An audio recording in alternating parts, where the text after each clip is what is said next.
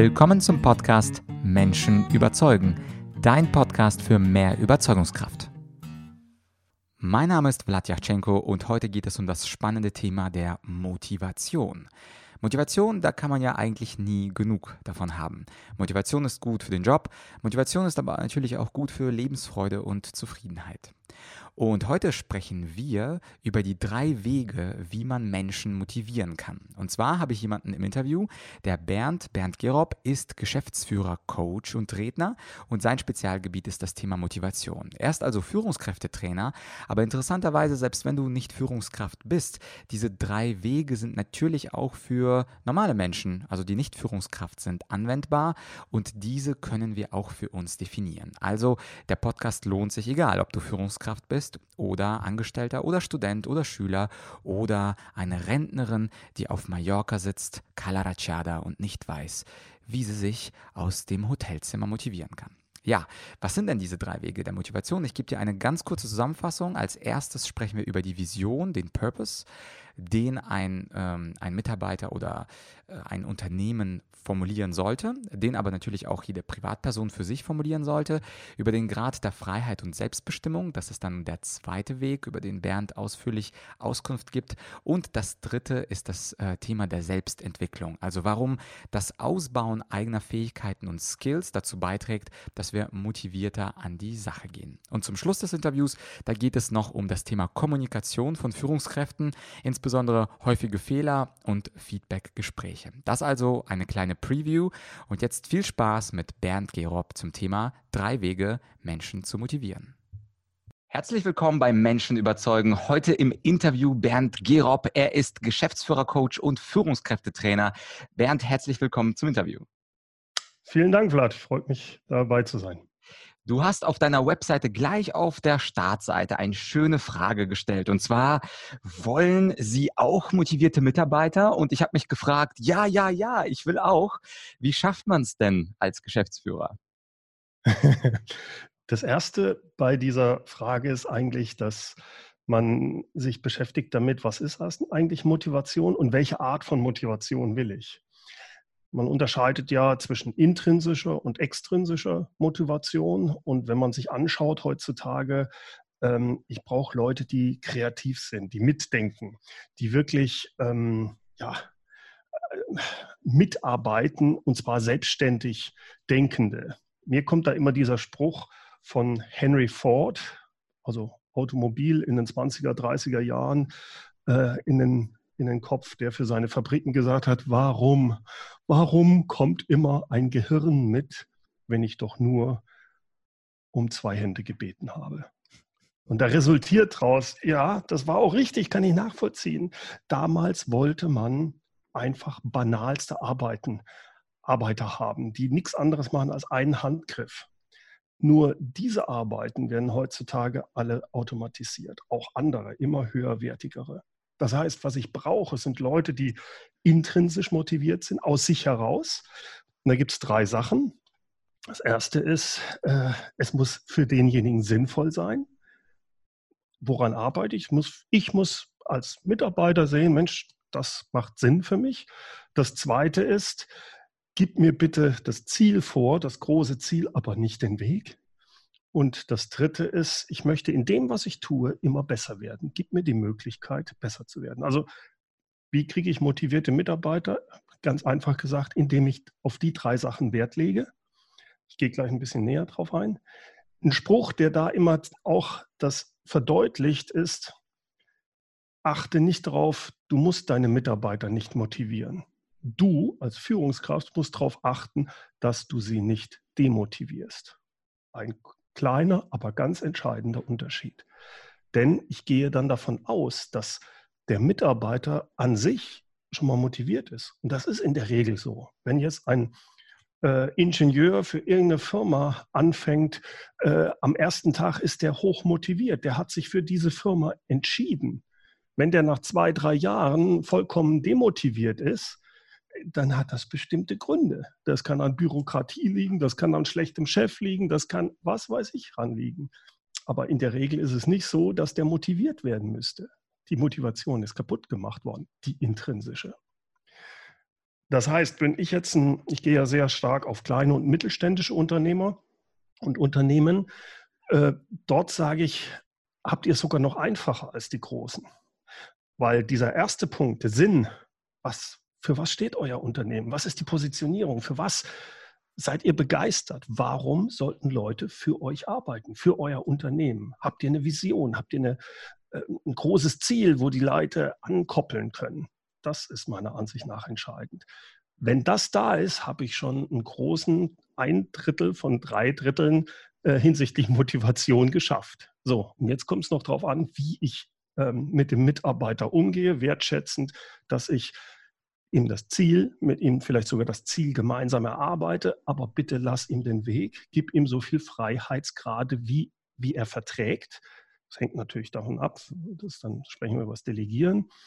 Und Weiterentwicklung hat auch viel mit Feedback zu tun, aber auch den Möglichkeiten, die ich dem Mitarbeiter gebe, immer besser zu werden in dem, was er, ähm, was er macht. Also das sind so die drei Kernsachen, wenn wir über Motivation und mhm. wenn wir sagen, wir wollen motivierte Mitarbeiter haben. Ja, klingt, klingt sehr spannend. Ich finde die drei äh, fantastisch und äh, wollte auch gerne mal eine Nachfrage zu dem ersten Punkt, diesem Purpose, was man ja im englischsprachigen mhm. Raum ganz häufig, äh, diese Mission, auf der ein Unternehmen ja. unterwegs ist. Das ist ja bei einigen Unternehmen sehr einfach äh, zu sagen, zum Beispiel, äh, was Amazon möchte oder was Tesla möchte oder was PayPal möchte. Da, das kann man eher leichter sagen, weil diese Unternehmen sind ja mit einer bestimmten Mission unterwegs. Aber wenn man ein ganz normales, also du weißt ja, ich sitze in München, normales Unternehmen in München anschaut, sagen wir ein äh, Unternehmen, was äh, gebrauchte Autos verkauft, ein mhm. Unternehmen, mhm. was Brötchen verkauft, ein Unternehmen, was vielleicht Gürtel ähm, besonders wertvoll herstellt. Ja. Da gibt es ja jetzt nicht diesen großen Purpose wie bei Elon Musk, wo man sagt, wir werden eine multiplanetary species, also eine, ähm, eine Rasse, die auch andere Planeten bevölkert, sondern wir verkaufen jetzt äh, Croissants und Baguettes und äh, hin und wieder auch belegte Brötchen. Ähm, wie würdest du da, und, und, das ist jetzt nur sinnbildlich gesprochen, es gibt natürlich ja. auch andere Unternehmen, also im Ingenieurbereich, Maschinenbaubereich, die jetzt vielleicht nicht die Welt verändern und äh, diese große Disruption anstreben. Wie siehst du das da mit diesem, mit diesem Purpose? Also ist es mhm. dann auch möglich oder ist der Purpose mehr nur für diese Silicon Valley oder die ganz, ganz modernen Unternehmen vorbehalten? Nein, nein. Meiner Ansicht nach sollte sich jeder darüber Gedanken machen.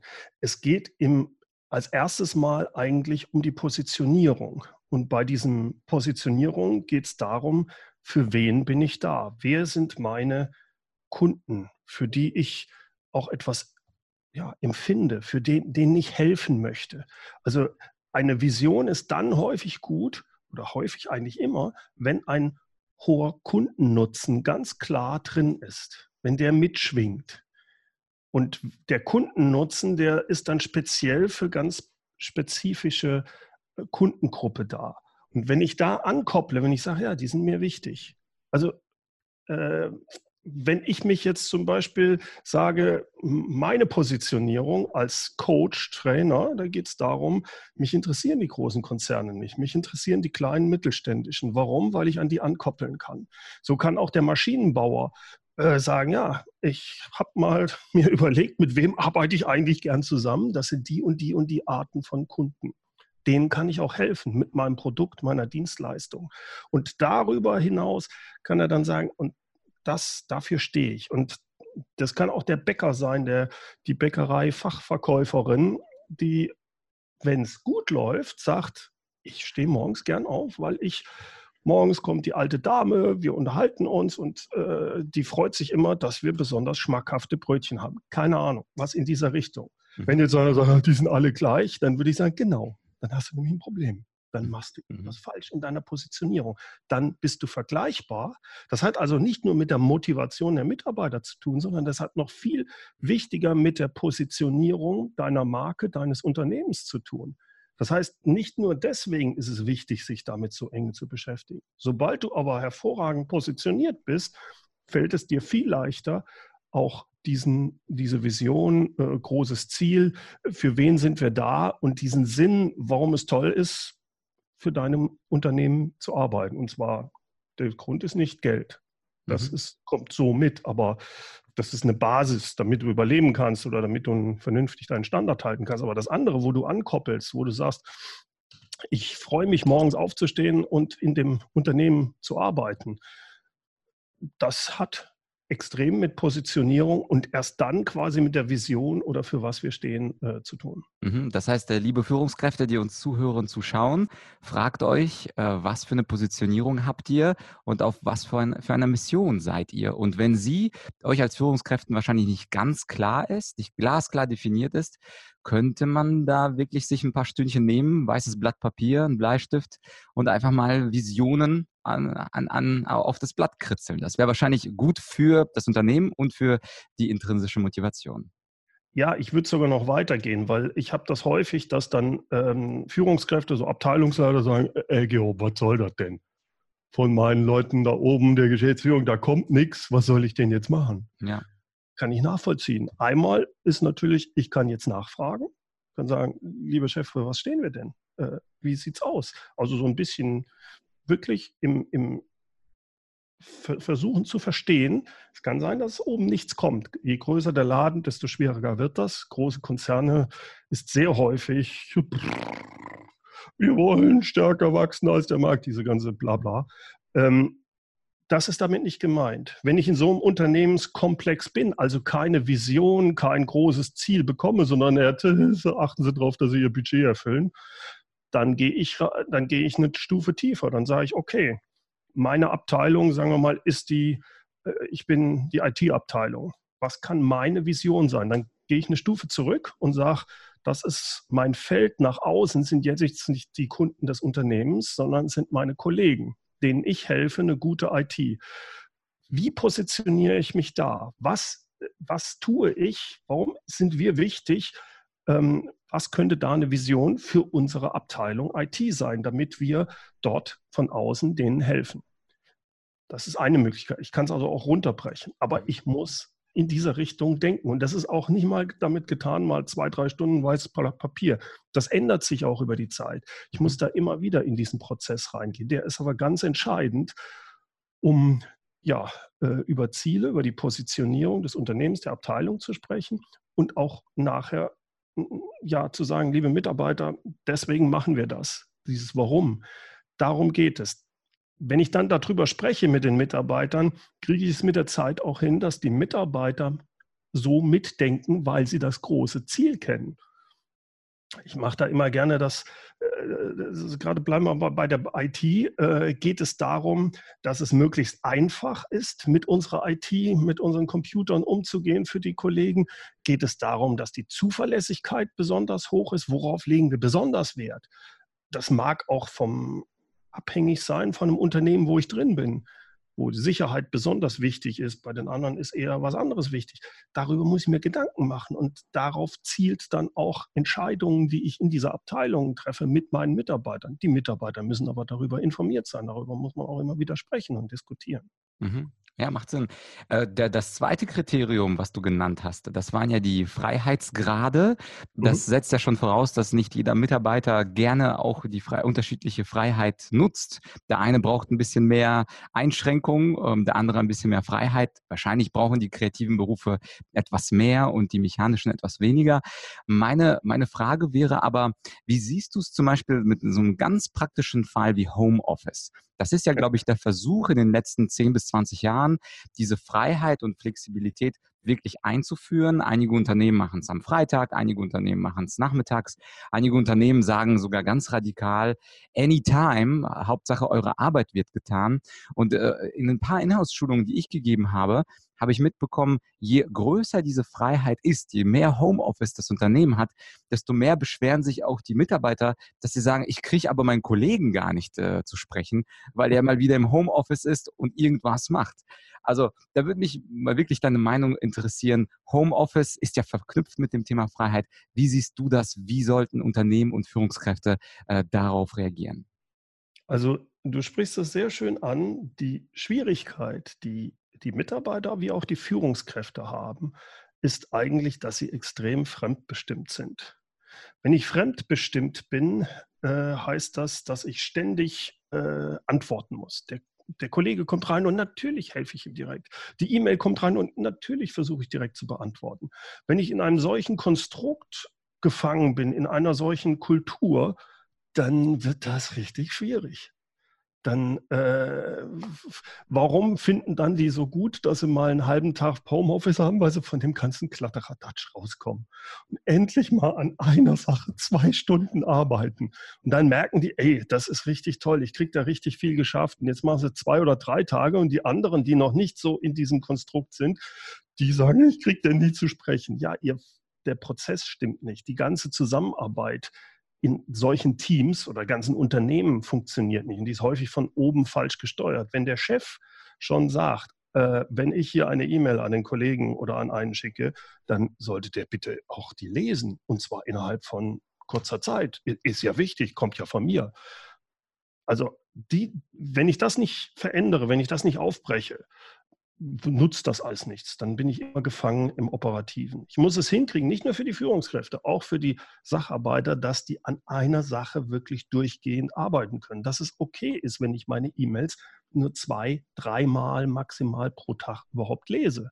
Und dass es zum Beispiel okay ist, dass ich von innerhalb von 24 Stunden eine E-Mail beantworte.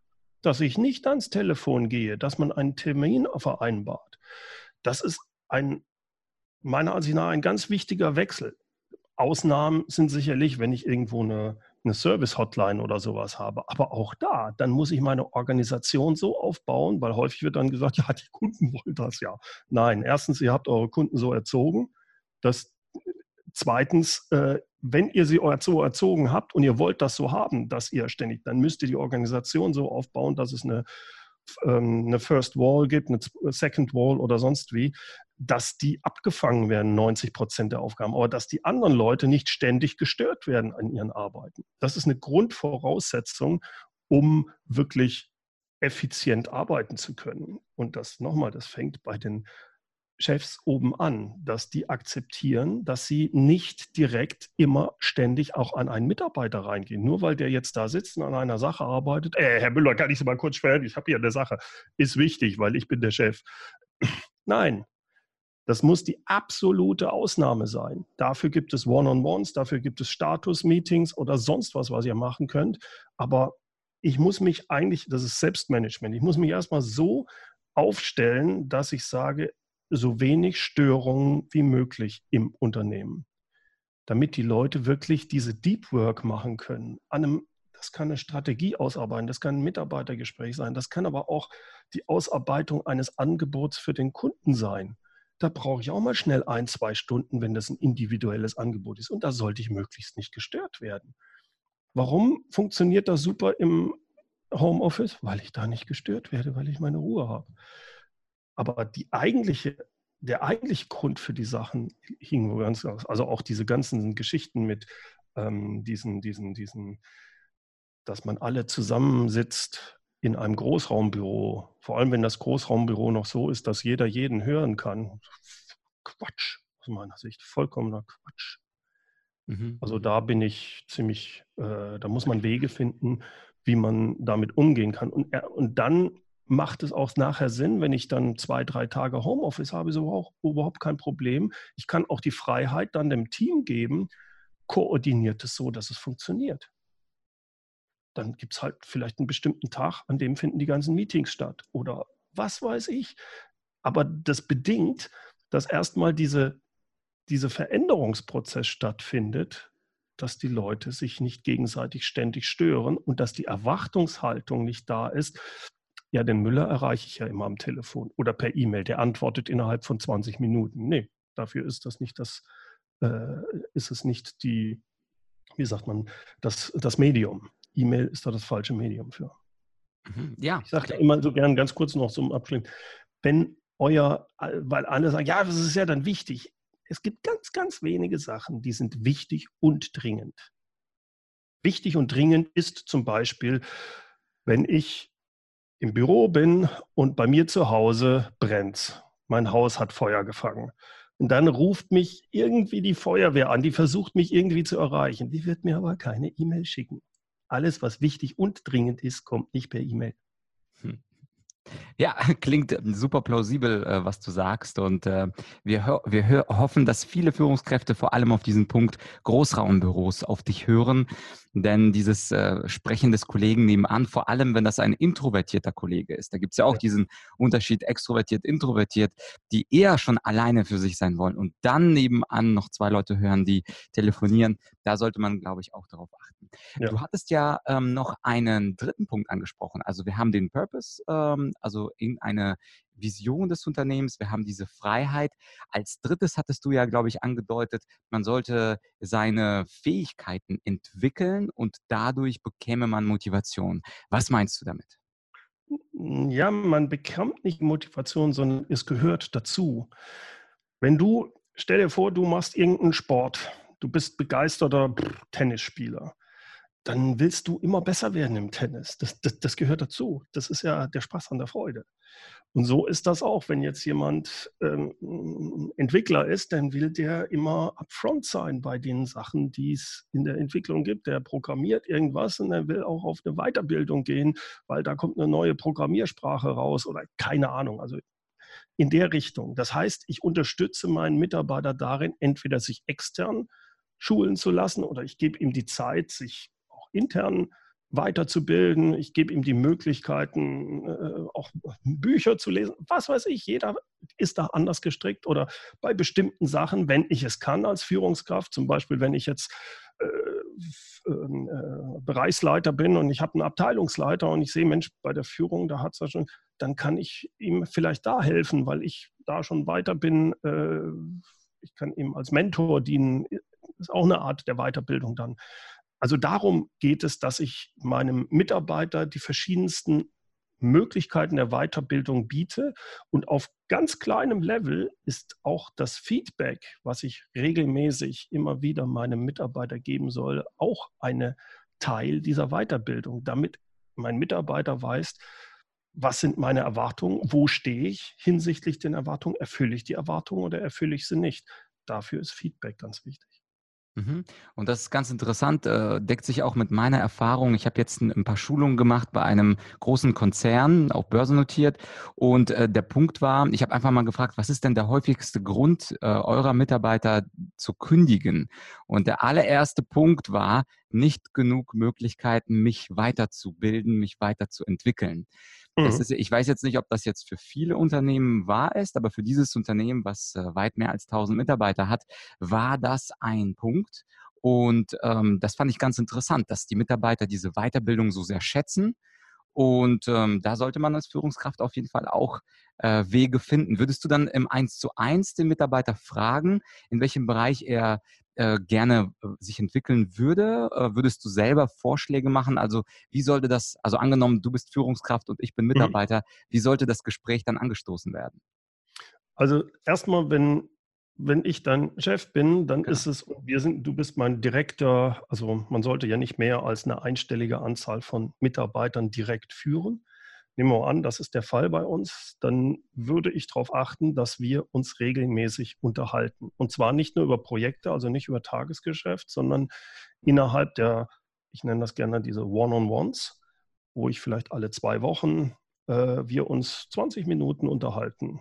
Zehn Minuten, und zwar nicht über Tagesgeschäft, sondern da gehören dann solche Gespräche rein, dass ich einfach sage mal, ähm, das können banale Sachen sein, kann auch sein, sag mal, wie geht's dir? Äh, was macht die Familie? Keine Ahnung. Mhm. Aber dann auch, sag mal, wo willst du denn eigentlich hin? Wie äh, kann ich dir in irgendeiner Weise helfen, dass du in den Sachen, die du momentan machst, besser wirst? Jetzt könntest du dann sagen, ja, Bernd, schau mal, ich mache das und das und da tue ich mir schwer mit. Ich kenne mich da noch gar nicht aus. Ich würde mich da gern weiterbilden.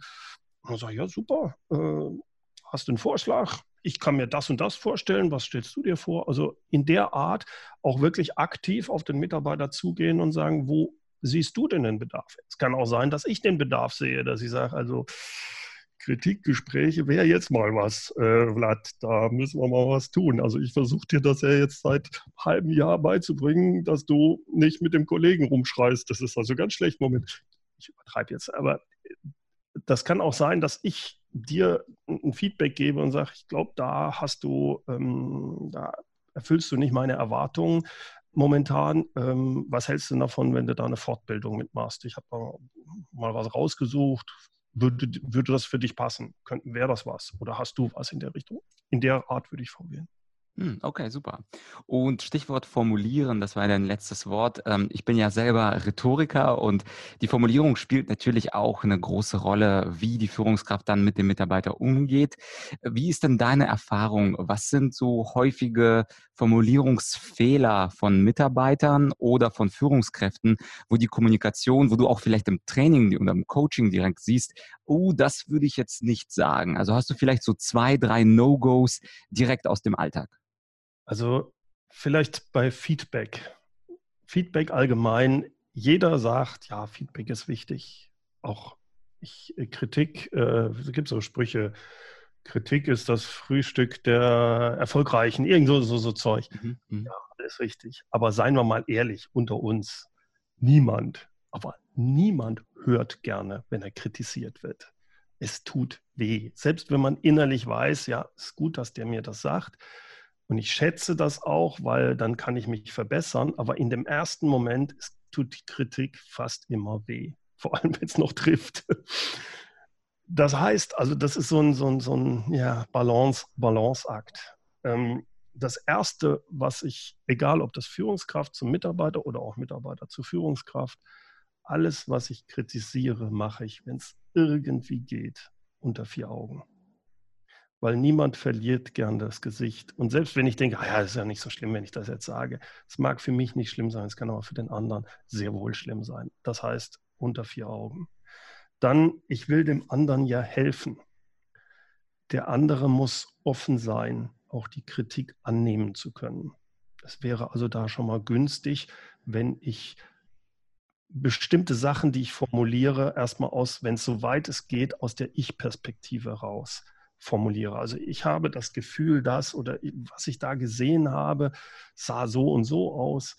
Ich mache das gerne am Beispiel, der, der Mitarbeiter hat eine ganz furchtbar schlechte Präsentation gehalten. Also alles, was du als Präsentationstrainer wahrscheinlich noch besser kennst als ich, hat er alles, hat alles falsch gemacht. Alles. Ne?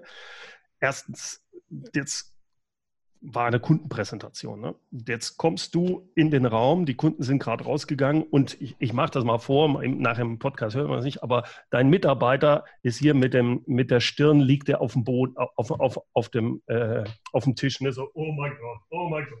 Also der ist, der ist fertig. Mhm. Jetzt ihm auf die Schulter zu klopfen und sagen, darf ich dir mal kurz Feedback zu deiner Präsentation geben, wird nicht sinnvoll sein. Ja? Also es muss der richtige Zeitpunkt sein. Er sollte natürlich zeitnah sein, aber derjenige muss in dem mentalen Status auch sein, dass er es aufnehmen kann. Mhm. Das heißt, ich kann durchaus fragen, sag mal, darf ich dir gerade mal Feedback geben, aber ich, ich sehe, ob jemand auch gerade aufnahmefähig ist oder nicht. Unter vier Augen nicht zu viel sagen, ist auch eine wichtige Sache. Also wenn ich so diesen Fall habe, ich gehe jetzt nicht auf zehn Sachen ein. Also die Präsentation, ja schon mal, du hast ja 50 Folien innerhalb von fünf Minuten, das darfst du nicht machen. Dann die Folien, die sind ja alle mit acht Millimeter. Und, und oh, unser, unser ähm, Logo war ja auch nicht an der richtigen Stelle. Also wenn ich so aufzähle, was alles falsch ist, ist der vollkommen, der weiß ja gar nichts mehr.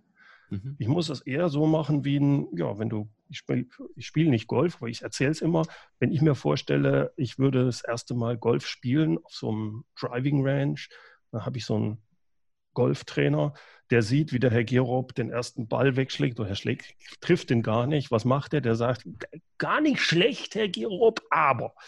Und dann sagt er mir zwei Sachen. Vielleicht sagt er, stellen Sie sich doch mal schulterbreit hin, und jetzt äh, nehmen Sie den Schläger so und nicht so. Jetzt probieren Sie es nochmal. Der sieht auch, dass ich falsch aushole und alles. Aber er, äh, er hilft mir erstmal damit, dass ich, dass ich mich auf ein, zwei Sachen konzentriere. Mehr kann ich gar nicht umsetzen. Und ähnlich sollte man bei einem Feedback dann äh, auch verfahren in dieser Richtung. Also da gibt es so ein paar weitere Punkte, denke ich. Ja, wunderbar. Und äh, Stichwort weitere Punkte. Wenn uns jemand jetzt zuhört oder zuschaut und denkt, das sind gute Punkte, die der Bernd da hat, äh, da will ich mehr von. Hast du irgendwas, wo man ähm, die, äh, ein paar Tipps bekommen kann, vielleicht per Mail oder ein E-Book, was sich die Leute dann runterladen können? Also gerne sich bei mir in den äh, in meine Führungsimpulse eintragen. Das ist einfach auf meiner Seite äh, mehrführen.de oder wenn man meinen Namen googelt, kommt man direkt auf die Seite. Dort kriegt man jede Woche äh, Tipps von mir in Form äh, von kleinen Blogbeiträgen oder auch einer E-Mail. Da sind auch jetzt, ich habe ähnlich wie du ja auch einen YouTube-Kanal. Auf diesen YouTube-Kanälen gehe ich auch. Gerade jetzt hatte ich so ein, zwei Sachen über Feedback, wo ich das auch so ein bisschen spiele, wie man nicht machen sollte. Ähm, da kann man sich, glaube ich, dann so einiges äh, rausholen. Genau. Ja, perfekt. Dann Bernd, dann herzliches Dankeschön für die Tipps, besonders diese drei Bereiche der Motivation. Ich glaube, die sind wirklich was, was man, worüber man nachdenken sollte, sowohl als Führungskraft als auch als ja ganz einfacher Mitarbeiter. Äh, fand ich ganz, ganz toll. Also den Purpose, die die die Absicht, wo geht's hin, die Freiheitsgrade, die dann austarieren und natürlich auch dieser Zwang oder nicht Zwang, sondern Drang, der Drang, sich selber entwickeln zu wollen. Das war für mich äh, absolutes Highlight. Ähm, Dankeschön dafür und wir sehen uns sicherlich bei baldiger Gelegenheit wieder. Alle Links und werden dann im Podcast und YouTube dann in der Description sein. Also, danke fürs Gespräch und bis bald. Vielen Dank. Tschüss, Vlad. Ja, das war also das Interview mit Bernd Gerob und äh, sein Podcast, den ich absolut empfehlen kann, ist einer der erfolgreichsten Business-Podcasts in Deutschland. Er heißt Führung auf den Punkt gebracht und den Link dazu findest du wie immer in der Beschreibung auf argumentorik.com slash podcast und dort einfach, ähm, wenn du es zeitnah hörst, ähm, einfach die letzte Folge und wenn du den Podcast vielleicht erst in 2022 hörst, findest du, wenn du ähm, auf der Seite nach Gerob googelst. Äh, natürlich auch dort der Link zu seinem YouTube-Channel und zu seiner Seite, ähm, wo du seine Führungskräfte-Tipps ähm, dir holen kannst. Und Bernd hatte ja angesprochen, in der Kommunikation mit Mitarbeitern sind äh, Feedbackgespräche, Kritikgespräche besonders wichtig. Auch wichtig, dass sie regelmäßig stattfinden. Und genau zu diesem Thema habe ich einen Online-Kurs erstellt vor relativ kurzer Zeit. Und zwar heißt er Erfolgreiche 1 zu 1 Meetings führen. In diesem Kurs, da spreche ich darüber, was denn die Vorteile von 1 zu 1 Meetings sind, wie man sie erfolgreich ausführen kann und wir sprechen auch darüber, wie Arbeitnehmer und Führungskräfte und Selbstständige diese 1 zu 1 Gespräche nicht nur erfolgreich führen, sondern auch zielorientiert und ergebnisorientiert abschließen können. Das heißt also, wenn du meine Online-Akademie noch nicht kennst, dann findest du in der Beschreibung, wo auch die Links von äh, Bernd sind, ähm, auch den Link zu dem Kurs 1 zu 1 Meetings und äh, die ersten paar Lektionen sind wie immer kostenlos. So kannst du dich von der Qualität des Kurses überzeugen und natürlich würde es mich freuen, wenn du ähm, dich in diesen Kurs einschreiben würdest. Ansonsten war es das für dieses Mal. Natürlich wie immer teile diese Folge, like diese Folge, leite diese Folge gerne auch an Freunde und Kollegen weiter, vielleicht auch an diejenigen, äh, von denen du weißt, die fragen sich, wie kann man denn motivierter sein, beziehungsweise ähm, die du gerne auch selbst äh, motivieren möchtest. Und ansonsten, um keine Folge zu verpassen, natürlich natürlich würde ich mich auch freuen, wenn du den Podcast abonnierst und wir uns bald wieder hören, demnächst in einer Solo-Folge. Ach ja, ich hatte ja noch einen Aufruf gestartet, zu meinen Podcast zu bewerten und möchte an dieser Stelle nochmal allen ausdrücklich danken, die den Podcast bewertet haben. Es ist immer schön zu hören bzw. zu lesen, dass euch der Podcast gefällt und es motiviert, weil wir gerade bei Motivation sind. Es motiviert, motiviert natürlich auch zu weiteren tollen Folgen, ob jetzt mit Interviewpartnern oder zu Solo-Folgen. Falls du äh, diesen Podcast äh, gerne hörst, vielleicht auch zum ersten Mal gerade reinhörst und dir es absolut gefallen hat, kannst du natürlich den Podcast auch äh, bewerten. Bei bewerte.argumentorik.com findest du, wie du das machst. Und an dieser Stelle bleibt mir noch dir einen sehr motivierenden Tag zu wünschen. Wir hören uns bald.